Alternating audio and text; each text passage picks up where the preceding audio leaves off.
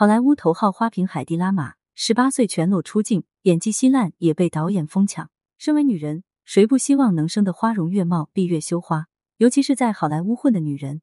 可是海蒂拉玛却总想摆脱她那张脸，她被他所累，想要展示演技都没机会。导演只需要她那张脸，她是好莱坞的头号花瓶，没什么作品，留下来的都是她魅惑众生的剧照，而且都是同一种表情，那就是没表情，像是雕像。就像《纽约时报》一个评论家说的：“她越静止越美丽，只有美色似乎也就没那么神奇。她还能在想着怎么丰胸的时候，顺带灵感来袭，客串一下通讯领域的科研工作，成了 CDMA 之母。这才是海蒂拉玛，美貌与智慧并存的女人。哪怕世界对她智慧的认可晚了三十年，也无妨。”一九一四年，海蒂拉玛出生在奥地利一个富裕的家庭，父亲是一个犹太银行家，母亲是钢琴师。他遗传了犹太民族的聪慧和母亲的美貌。虽说成长期间是一战时期，但是她依然是父母手心里那个傲娇的公主。这也养成了她随心所欲的性子。他总是给父母各种惊吓的大礼包。又是学芭蕾，还没学出个样子，又喜欢上了弹钢琴。上学后数学成绩出色，谁知大学时却报了女生都不选的通信专业。父母的脑子刚跟得上闺女的节奏。海蒂又扔下没读完的专业，跟着一个戏剧导演跑到德国去学表演。那一年她才十六岁，哪怕父母断绝生活费，这姑娘也不回头。十六岁的她能接拍到第一部影片，就是因为长得太好看。一个无关紧要的小角色能够霸屏，并且在两年后拍的第二部电影就升为女主角，还是因为她长得太好看。一九三三年，《神魂颠倒》在捷克斯洛伐克上映，导演给海蒂的承诺是。要把这部影片推向国际。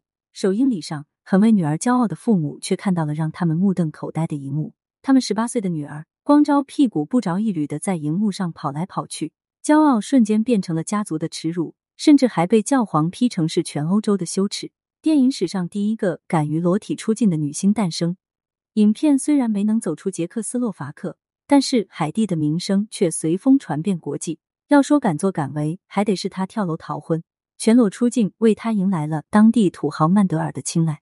闪婚之后，她的确过上了被丈夫和金钱宠爱的奢侈生活，但是曼德尔却无法释怀别人跟他一起欣赏妻子的裸体，于是近乎病态的把能搜罗到的神魂颠倒的碟片全部销毁。海蒂的演员梦也别想再继续，一天到晚被仆人监视，她不能和男人有接触，但是可以跟着丈夫出席宴会，和上流社会各色人员交往。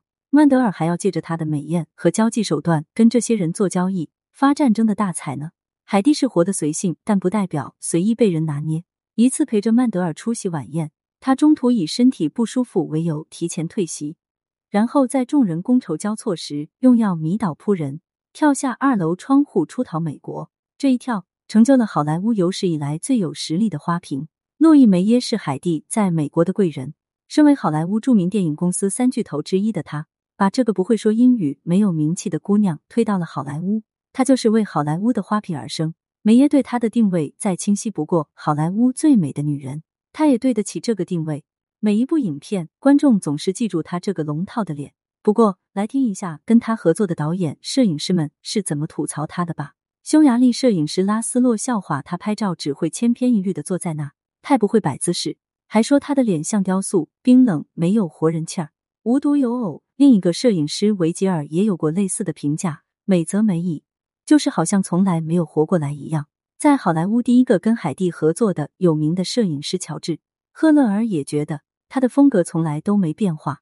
吐槽归吐槽，在每一个摄影师的镜头下，海蒂都是美的没天理。同样，那些好莱坞的大导演们也很看不起他的演技，他们都觉得海蒂实际上是通过他那些硬照才确立了在好莱坞明星的地位。面部没有表情又怎样？表演没有任何技巧又怎样？电影海报上只要贴出他的巨幅照片，那就是票房的保证。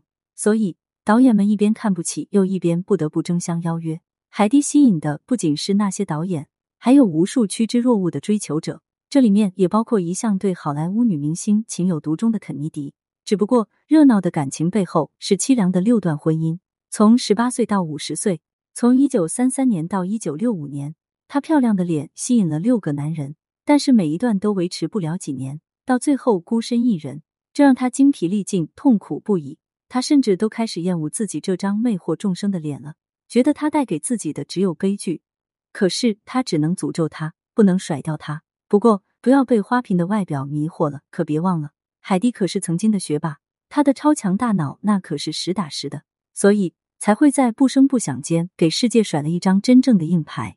一九三九年，刚逃婚去好莱坞的海蒂向安泰尔请教如何很好的塑身，因为他发表了一篇这方面的文章。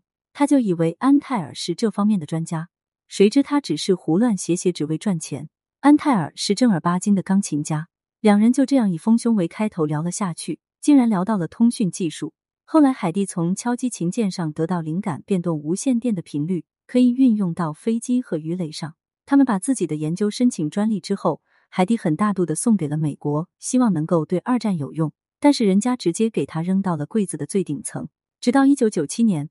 八十三岁的好莱坞第一花瓶接到了一个电话，美国电子前沿基金要授予他荣誉技术奖章，因为现在的 CDMA 技术是在他的研究基础上实现的。美貌可以逝去，传奇却一直继续。在他去世十四年之后，他又入选美国的发明家名人堂。这个曾经的好莱坞第一花瓶，可以跟爱迪生、瓦特平起平坐了。对此你怎么看呢？欢迎评论区留言互动。更多精彩内容，欢迎订阅关注。